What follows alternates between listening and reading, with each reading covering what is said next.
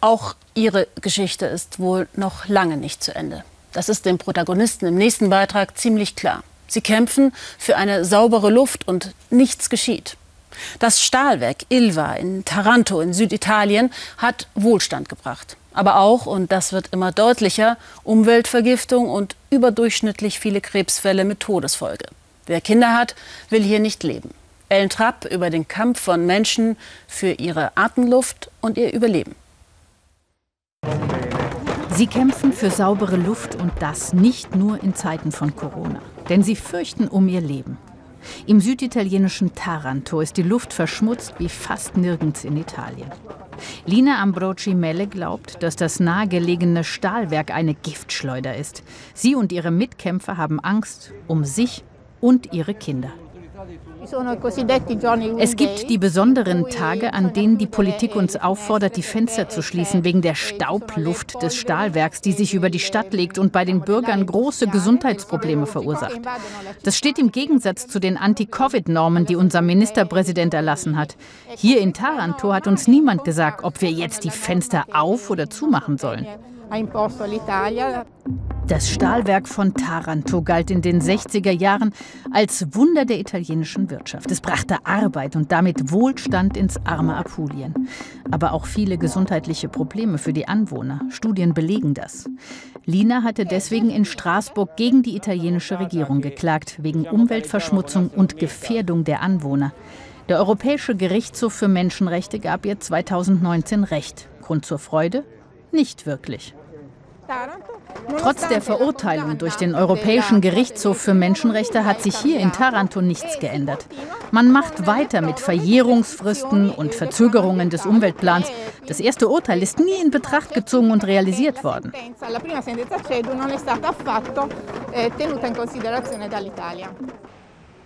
Dabei sehen die Anwohner dringenden Handlungsbedarf, auch weil die Sterblichkeit bei Kindern und Erwachsenen rund um Taranto weit über dem Durchschnitt liegt. Valerio Ciccinati ist Oberarzt der Kinderonkologie. Er ist besorgt, denn es gibt vermehrt Fehlgeburten. 54 Prozent mehr Krebserkrankungen als in anderen Teilen der Region und eine um 21 Prozent höhere Kindersterblichkeit. Allein bei Kindern haben wir einen Zuwachs an Tumorerkrankungen um 30 Prozent. In der Sentieri-Studie der obersten Gesundheitsbehörde werden onkologische Krankheiten in Verbindung gebracht mit der Umweltverschmutzung.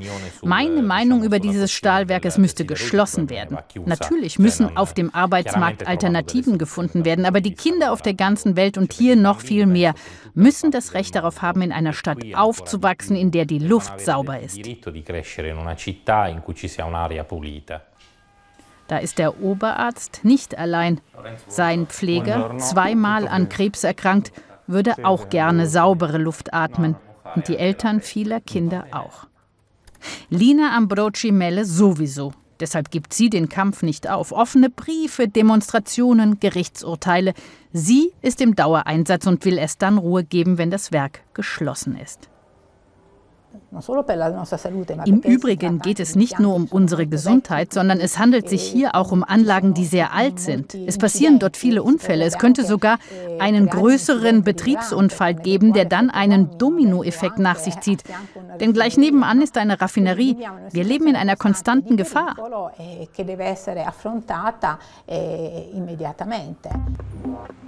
Aber die Einwohner von Taranto, sie haben keine Wahl. Entweder sie sterben an Krebs oder sie verarmen. Abgehängt fühlen sie sich. Vertrauen in die Politik? Fehlanzeige. Italien hatte das Stahlwerk an das britisch-indische Unternehmen ArcelorMittal verkauft. Der Plan war, das Werk sauberer und grüner zu machen. Doch fast nichts geschah. Beide Regierung und Unternehmen standen für Interviews nicht zur Verfügung. Es heißt jetzt immerhin, der italienische Staat plane sich wieder in den Aktionärskreis einzukaufen. Ob das hilft? Aldo Schiedi arbeitete im Stahlwerk. Seit zwei Jahren ist er auf Kurzarbeit. Die Zahl der Mitarbeiter ist um ein Vielfaches geschrumpft. Er bezweifelt, dass jemand überhaupt die Absicht habe, über Alternativen für die Region nachzudenken. Manch einer spricht von Erpressung mit Arbeitsplätzen. Ich aber sage, in der Fabrik arbeiten 1800 bis 2000 Menschen aus Taranto. Der Rest kommt aus der Provinz oder noch weiter weg. Die Gegend von Taranto würde nicht diesen schweren Schlag abkriegen, den manche in Horrorfarben für die Bürger ausmalen. Wenn das Stahlwerk schließt, schließen alle kommerziellen Betriebe. Ich dagegen glaube, wenn die Fabrik schließt, kann ein alternatives Taranto entstehen.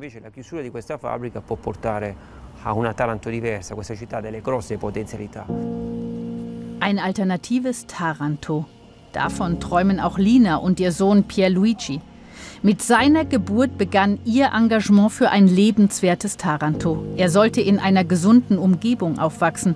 Nach all den Jahren ohne Veränderung sind beide nicht optimistisch, dass sich noch was tut.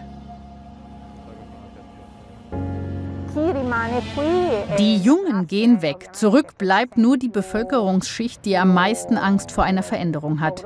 Für die ist ein vergifteter Brotleib besser, als gar nichts zu essen. Pierluigi will auch weg. Der angehende Mediziner war in Belgien.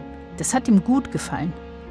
Zurück bleibt Lina mit all den anderen, die sich im Kampf für eine gesunde Umwelt nicht geschlagen geben.